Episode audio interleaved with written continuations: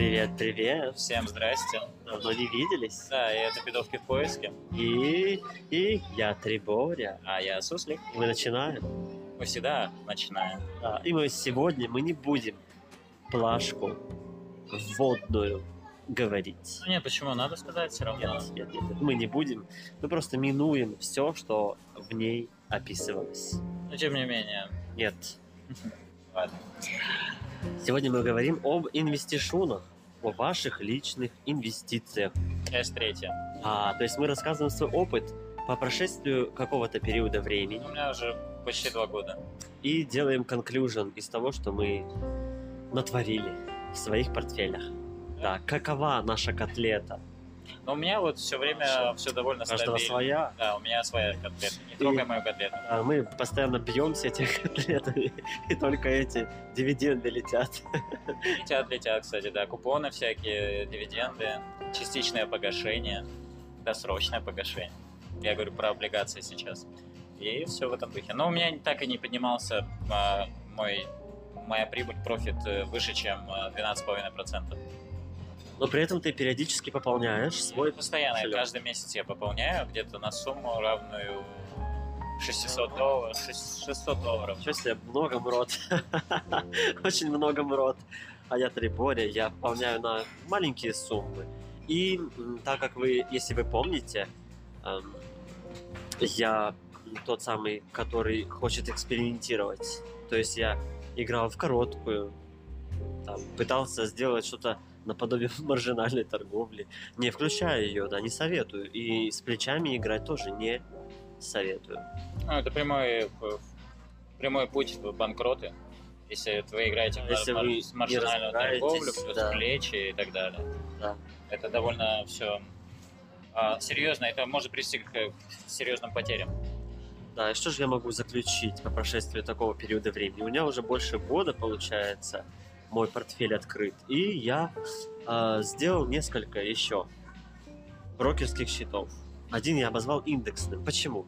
Мне стало интересно, потому что я увидел опыт других инвесторов, которые делают отдельные кошельки, отдельные счета брокерские, для того, чтобы создать э, тот самый вот индексный портфель, в который ты набираешь эмитенты, за которыми не особо можно, нужно следить. Ты можешь пополнять их каждый месяц, например, и таким образом у тебя какая-то средняя вычленяется в итоге. И если рынок растет, то ты растешь вместе с рынком. Рынок Ну падает, ты падаешь Не так ты сильно падаешь, кстати. Ну, не так сильно, как это было бы, если бы вы выбирали индивидуальные эмитенты, например, акции Да. и облигации. Между прочим, облигации это не настолько, а, как все считают, прям супер надежный продукт. Я бы сказал, он, может падать. он довольно сложный, ко всему прочему. Потому что разобраться, какой именно продукт ты покупаешь и насколько он тебе выгоден именно сейчас, потому что его часто покупаешь по завышенной цене, и потом купонами это все добираешь, и в итоге купоны могут быть отозваны, и э, вообще компания может объявить о том, что она не будет ничего выплачивать. Это довольно сомнительный момент, но я, как и в прошлые разы, держу до сих пор э, мусорные облигации под очень хорошие проценты большие. Мусорными обзываются те, что а, даются какими-то компаниями Обычно банковские банки большой, рейтинги даются, и большой, под большой а, процент. То есть выше, чем инфляция, например, и выше, чем ставка центрального банка. значительно выше. То есть там в раза в два Их выше. называют мусорными, потому что они а, срочные. Не обязательно, бывает очень долгие, на долгий срок. бессрочные, между Да, прочим. но- да, есть. Но, то есть, так как процент у них высок, и риск тоже высок. То есть компания может вам просто ничего не выплатить. Да, то есть это рисковая облигация, рисковая форма. Да. Но я беру их на короткие сроки, не больше И полутора на- лет. Вот, и на э, какой процент кошелька? Ой, ну это, наверное, процентов 5 у меня силы. Вот, видите, то есть, э, в принципе, ваша котлета, а это э, то, что вы имеете в общей сумме итого, должна быть диверсифицирована, разделена, да. Причем мы советуем вам, эм, не призывая, конечно же, а подходить, Обучая. да, подходить к э, созданию вот этой котлеты диверсификации таким образом, чтобы поддерживать какой-то баланс. равновесие, чтобы вы, например, э, имели в виду, если рисковые ваши акции или условно рисковые акции роста, например, да, не обязательно же арист- аристократов дивидендных э, сюда приплетать, могут показать какой-то минус, то, например, э, каким-то периодом времени облигашунами, которые вы взяли, вы бы перекрыли этот минус в какой-то степени.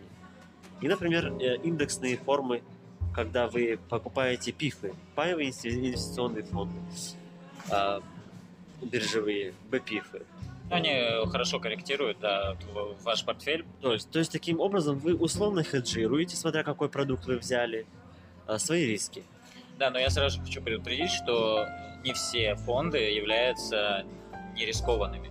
Потому что очень многие фонды являются рискованными. У меня, например, очень много фондов, тоже большая очень див- диверсификация, но при этом я выбираю фонды, которые достаточно рискованные, но они составляют небольшую часть процента. Я их просто добавляю для того, чтобы они приносили а, тоже доход. И я смотрю на длинную перспективу, то есть в течение, наверное, 10 там, 5-10 лет они принесут хорошую доходность.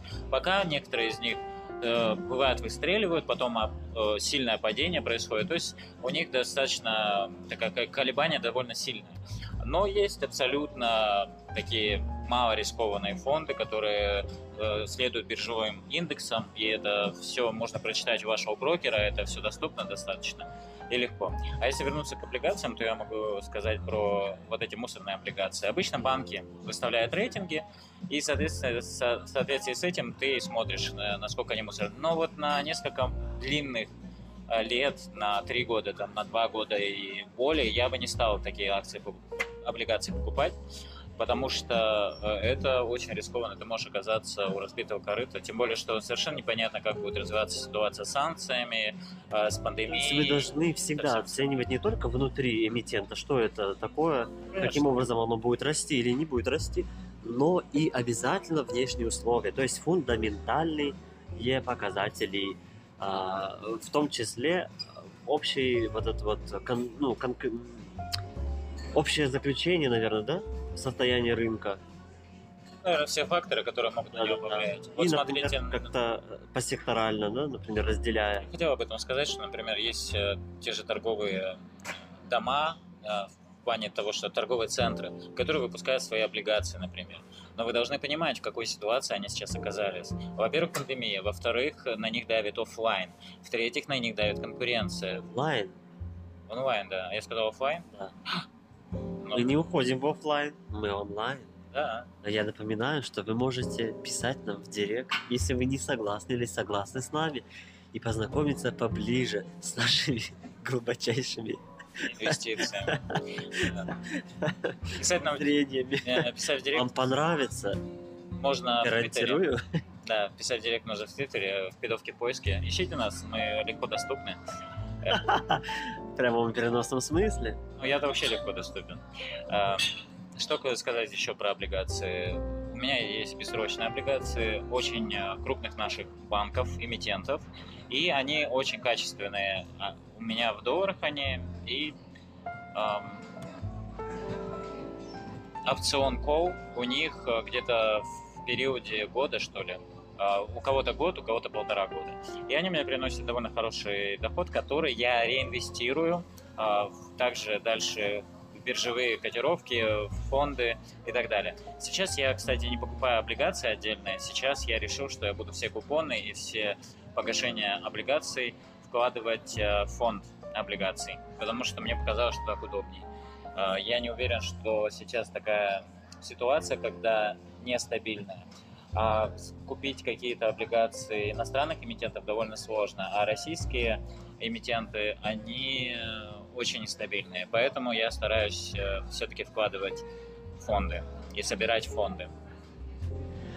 Так, вернемся ко мне, к моему портфелю, к моему вот этому а, формату, который я выбрал. То есть я выбрал ам, пробу, опыт, чтобы набрать его, мне нужно как раз-таки рассматривать различные варианты. То есть я не создаю риск-профиль своего, своей котлеты и управляю, например, по какому-то заданному критерию, по риск-профилю.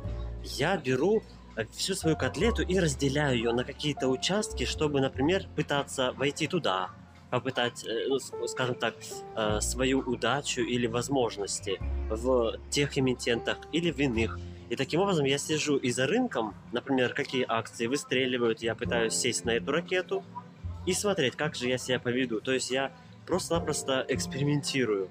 То есть мой риск-профиль, наверное, самый рисковый из всех возможных. Но тем не менее, я точно отдаю себе отчет, насколько я могу и готов ли я потерять. И ставлю вся, всякие различные, например, стоп-лоссы, тейк-профиты в том или ином э, случае по тем или иным критериям. Э, Причем я редко пользуюсь техническим анализом. Я смотрю а, примерные свои возможности, сколько я могу потерять, сколько я хочу потерять, если это, например, произойдет. И так и выставляю. То есть вот эти всякие линии технического анализа нет, это не совсем для меня. Да, иногда посматриваю, но нет. Больше фундаментала или непосредственно вот этой ситуации. То есть я смотрю ситуацию на рынке, смотрю имитет, что он обозначает, и просто делаю заключение, вот, исходя из своих впечатлений и знаний о том, выстрелит или нет, и насколько сильно. Я, кстати, благодаря твоим э, тоже советам заработал э, какие-то деньги, потому что я покупал акции, пока они были низко, потом они выстреливали, и я зарабатывал хорошую сумму. Да, я, например, покупаю эти же акции и продавал их через определенный период. Поэтому я э, получал меньшую прибыль, но тоже иногда получал. Я, кстати, еще в IPO тоже иногда с, с IPO беру акции. У меня был очень удачный момент э, с Озоном. Я хорошо на нем заработал, практически 50%. Но сейчас я вложился тоже на первоначальном этапе э, в производителя какого-то лесопромышленного. Не буду его точно называть, если вам интересно, можете посмотреть. И он у меня свалился и до сих пор никуда не идет. И я, в общем, жду. Я выставил... Серега, Серега. Да, я выставил на него э, маячки, чтобы когда он вырастет до прогнозируемых сумм продать его, потому что мне он не интересен. Да, ну и, кстати, э, вот а, из этого всего, смотрите, я, например, мог заработать, если бы просто был смирным.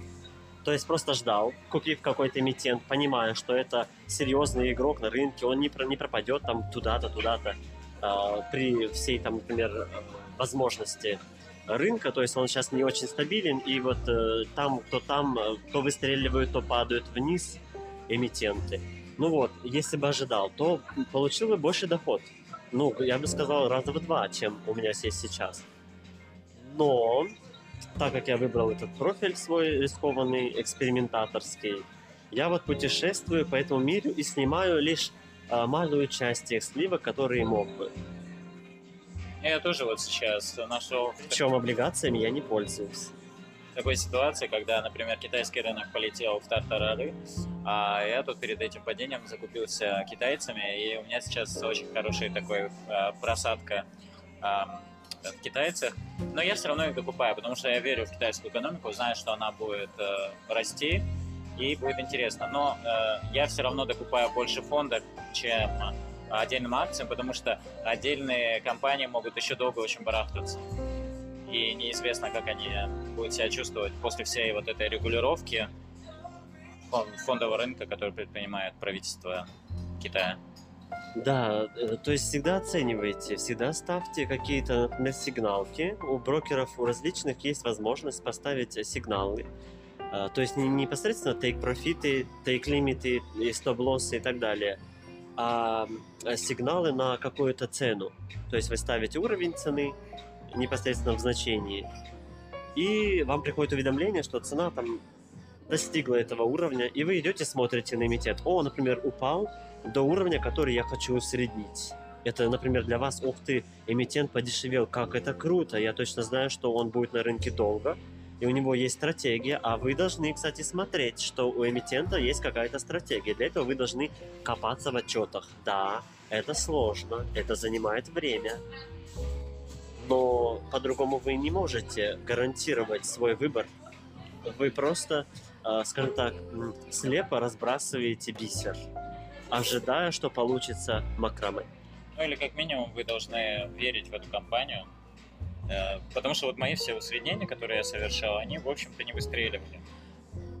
То есть у меня был такой небольшой рост, я, например, жалею, что я не продавал, когда вот был бурный рост, я усреднял, и сейчас вот компании снова провалились, и я жалею, что после усреднения, когда я вышел в плюс, я не продал эти компании. Наверное, когда они выйдут в плюс, те компании, которые я усредняю, я все-таки их буду продавать. Ну вот, то есть, смотрите, вариант, при котором я использую просто как и даже с учетом вот этого моего э, риск профиля, да, или как ориентация, риск ориентации, я просто получаю опыт. Я вот действую как натуральный трейдер, то есть я высматриваю эмитенты со всякими стоп-лоссами, стоп-лимитами и тейк-профитами и сигналками по ценам. И просто бегу туда скорее покупать, например. Или скорее продавать бегу. Ой, цена свалилась на процент. Боже, какой ужас. Надо срочно продавать. Моя котлета этого не выдержит. Вот, и, короче, туда-сюда путешествую. Причем я, например, иногда продаю тех эмитентов, которые достигли определенного уровня э, цены профита, то есть я получаю прибыльности которых стоит, например, держать еще какой-то уровень, и я бы, например, еще 5%, еще 10% с них бы заработал. Э, например, при цене эмитента 300 долларов, 10,5% это приличные суммы. Например, за короткий срок, за месяц попробуйте их вот просто так заработать где-то. Попробуйте. Да, я просто хочу еще сказать, что у меня были очень удачные инвестиции в марте 2020, когда началась пандемия, собственно. И я закупился очень такими хорошими весомыми акциями американскими. И вот на данный момент они у меня выросли под 70%, и я их продал. Хотя потом я еще следил за ними и видел, что они еще немного подросли. Но это ваш выбор. То есть я просто понял, что вот 70% недостаточно, я их продам сейчас. Потому что я их мог еще держать, и, может быть, на перспективу там 5-10 лет они точно еще бы 70% прибавят. То есть, видите, мы склоняемся к конклюжену, как мне нравится это слово, просто оно звучит забавно, к результирующему итогу. А, второе любимое слово. Оно пока на втором плане. Вот, тому, что если вы покупаете какой-то эмитент на каких-то уровнях, а будьте добры быть смирными, пытайтесь создать. То есть, смотрите, видите, я э, просто э, экспериментирую над собой и смотрю, насколько я могу быть смирным. И иногда проигрываю, когда не бываю смирным. То есть я мог бы подождать, например, эмитент стоит 20 долларов. Окей, полгода стоило подождать, и он стоил уже 50 долларов у меня в кошельке. То есть непосредственно у меня в кошельке. Но а иногда а бывает... Добудьте. Да, но иногда бывает, что ты можешь прождать год, два, три, десять. Он и... свалится. Он может не свалиться, но он может э, не расти особо. Даже если вы посмотрите на график Теслы, она очень долго не росла. А потом как взлетела, и те, кто ее держали, оказались прям прибыли очень хорошей. Большой. Да? Да, да, да. Но это тоже это такая игра интересная, что... Условно. Это, конечно, просчитываемая игра. Возможно, да. Э, но скажу, что делать прогнозы это неблагодарное дело. Абсолютно, Почему? Да. Потому что даже супер-мега, скажем так, знаток опытный в этом деле из э, всех, всего количества своих рекомендаций попадание может достичь максимум 55%. Ну, плюс у них безумная диверсификация все-таки. А, то есть, видите, вариант. И если... И вы должны следить за рынком. Да, и если вы, например, большой действительно фонд с огромными миллиардными э, бюджетами, у вас привлечено огромное количество пайщиков, конечно, вы можете при этом и влиять на цену тех акций, которые да, вы покупаете. то есть, когда вы путешествуете этим фондом в какие-то акции, они взлетают в цене, потому что спрос возникает большой. И вы туда вливаете, получается, деньги, которые несете, и поэтому цена на них взлетает. Конечно, Например, это... когда вы продаете, то есть вы должны смотреть uh, сделки инсайдеров. Это публикуемая информация. Э, там не указывается кто, но указывается где и, и сколько. Это, например, отличие больших фондов инвестиционных от обычных людей, которые обычных трейдеров, а обычных людей, которые покупают. Это называют домохозяйствами. Домохозяйками? Нет, хозяйствами. У тебя хозяйство или ты хозяйка? Я с хозяйством. как это звучало сейчас. Хотите проверить, пишите в директ. А, Трибори, как всегда, в своем репертуаре.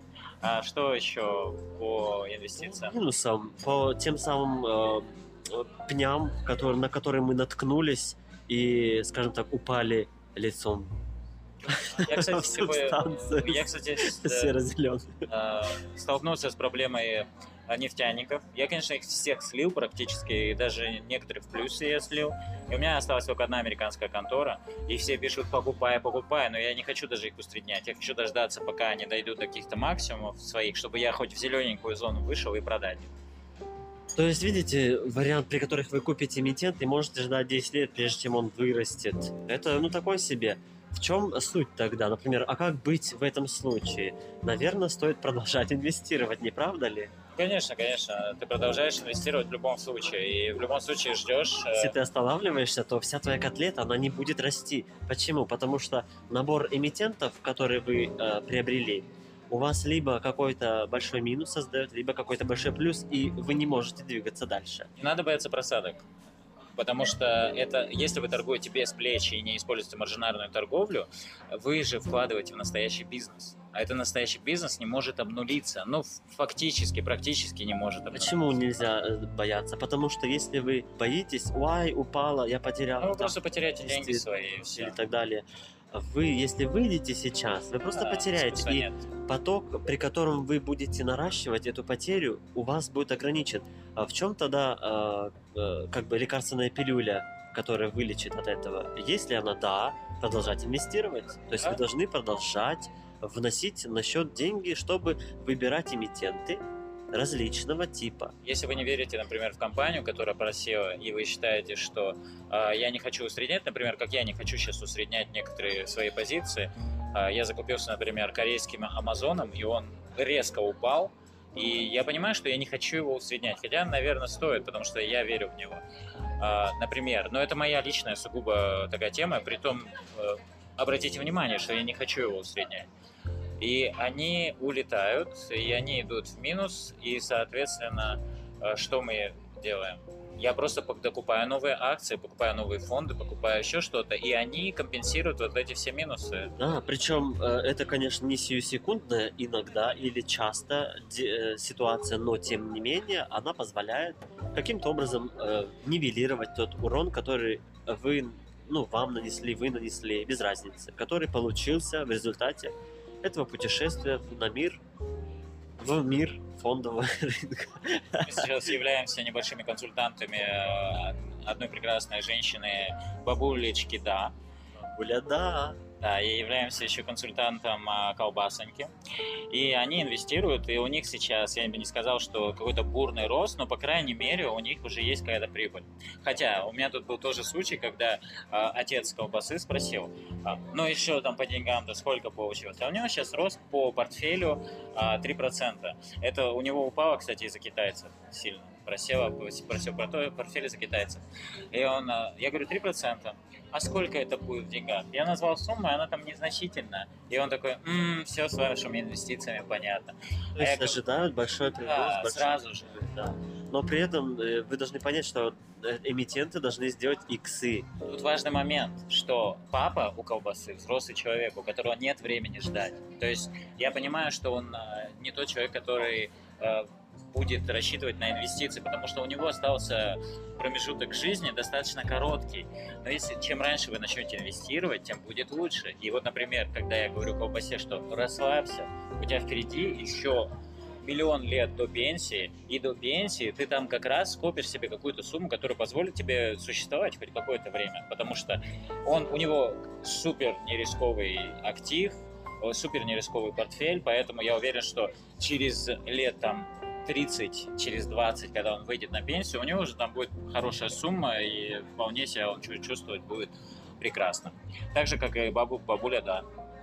Единственное, а, э, что колбаса, что бабуля, да, я говорю, надо это делать каждый месяц. Ну да, какой-то период. Тебя должна быть дисциплина. ждать. Да, то есть дисциплина и э, искусство быть смирным. Да. Почему это важно? Это вот два обстоятельства, на ко- которые будут краеугольным камнем а, вашего позитивного присутствия на фондовом рынке, позитивного для вас. Да. Если вы уберете два этих варианта, то вы можете наткнуться, например, на такой формат, как у меня. Причем, а, почему, например, мне удавалось какие-то а, эмитенты а, в плюсе приобретать? Потому что рынок позволял. Рынок, то есть общая ликвидность денежная позволяла им расти всем эмитентам, почти всем, которые я выбирал. Но я также и проигрывал, причем это был мой выбор. Я пытался сесть на ракету, а ракета а, Рогозина, да. И вы понимаете, да, что с ней случилось? Я при- понес, ну, приличный для меня убыток. Я просто хочу сказать, что э, если вы посмотрите на историю, на перспективу, то в перспективе 20 лет это прям супер работает. И вот эта вот статистика, она показывает, что у вас все равно вы заработаете деньги. Другой разговор, что есть ли у нас эти 20 лет, это другой разговор. вот, да, возвращаемся к началу, наверное. Вот мы говорим, что ой, важно, важно, ой, надо, надо, ой, ждите, ждите. А теперь вернемся к тому, а как выбирать? Опять же, а вот что выбирать? И вы сталкиваетесь с безумным количеством, то есть около Советчиков. 7 тысяч, нет, самих эмитентов Правда, да. и советчиков, которые говорят, да берите, эта ракета прям завтра выстрелит и так далее. А так как у вас нет времени, да, у вас нет времени что-то читать, что-то смотреть, а без этого вы не сможете выбрать самостоятельно, Да. то что вы будете делать? Склоняться к вот этим вот инвест-идеям, покупая что-то на хайпе, на хаях, и потом э, страдая, например. А, э, Что э, в этом случае делать? Я считаю, что все-таки нужно, если вы совсем не знаете, что делать, возьмите основную сумму и поместите ее в низкорискованные фонды. Все остальное, что у вас есть, какая-то небольшой процент, просто поиграйте с ним, поищите, Например? Ты посмотрите. говоришь, например, да? Да, конечно, я вас ничему не учу. Я не тот советчик, я вообще никакой не советчик. Призываем, мы не Не являемся обучаем, ничего такого не делаем. инвестиционными рекомендациями. Да, да, 18 плюс и все. Плашка случайно подъехала. Она никуда не уезжала. Вот, а, то есть а, вы должны понимать, что у вас, например, такое-то время. А, В зависимости от вашего возраста вы подбираете свой риск-профиль. И по нему уже выбираете стратегию. И начинаете инвестировать. Смотрите на эмитент, например, ой, это потрясающий эмитент, ой, он точно будет присутствовать на рынке. Но вы смотрите, цена за весь период у него, ну, хай на хая. А потом, например, залазите в отчетность и понимаете, что а в целом это, э, скажем так, то, чем он обладает и в какой области рынка он присутствует. Ну и нет сейчас стимулов никаких для ее роста. Ну, возможно, Или они закончились. возможно, будут. Например, нефтянка, хотя я Тогда вы, знаю- например, должны подходить с критикой вашего выбора собственного. Да, в России очень любят нефтянку, обожают просто. Но, во-первых, поймите, что время нефтя... нефтяных гигантов уходит. И по прогнозам, например, тоже Европейского Союза, к 30-м годам уже не будет авто... бензиновых двигателей. И единственные рынки, которые будут это поглощать, это будут низкомаржинальные рынки Африки, Латинской Америки частично и Азии. Но это тоже все уходит в прошлое. И вы можете остаться с этими э, достаточно такими сложными нефтяными гигантами, неповоротливыми. Но с другой стороны, например, нефтяные гиганты уже собираются э, перепрофилироваться и уже заниматься зелеными возобновляемыми источниками. И они это активно делают. Поэтому они тоже в этом плане интересны. Но, то есть, надо со всех сторон это все смотреть и так далее. Насчет российских, российской нефтян- нефтянки я довольно скептичен, потому что я не вижу там особого роста. Но это, опять же, мое мнение. Каждый должен выбирать сам, я никому ничего не рекомендую, я просто говорю свои мысли. Да, это наш опыт, это то, что мы э, для себя делаем, то, что, чем мы регулируем свои котлеты. Нефтяно- У нефтяников российских у них очень много кэша сейчас скоплено. Особенно у всех любимой компании, я не буду ее тоже называть. У них очень много кэша, но какое у них будущее? Потому что кэш кэшем, а как они, бизнес-то должен развиваться, а куда он будет развиваться, в каком направлении, очень сомнительно. Недаром, например, тоже госпожа Меркель э, сказала недавно, что к 2025 году Европа хочет полностью отказаться от российского газа. То есть это тоже должно вас как-то э, среагировать вы должны на это. И все это как бы, рынок. как бы вы не, не были убеждены, что мы будем продавать все Китаю. У Китая очень много поставщиков и помимо нас прекрасных. И все равно один из главных рынков российских это Европа, как ни крути. Интересы этой страны так переменчивы, что не стоит ориентироваться. Да, я хочу сказать, что все очень рад. непрозрачно. И с этим проблематично. Поэтому пять раз подумайте, что вы делаете. А, но это касается вообще всего. Это касается всего. И китайского рынка он сейчас очень такой интересный, с одной стороны, но с другой стороны совершенно непонятно, куда он пойдет и в каком направлении. И поэтому достаточно рисково туда вкладываться. Но тем не менее, мне это интересно, например. Да, согласен, а на этом, пожалуй, все. Да, и с вами был Суслик. И Триборя. Пока-пока.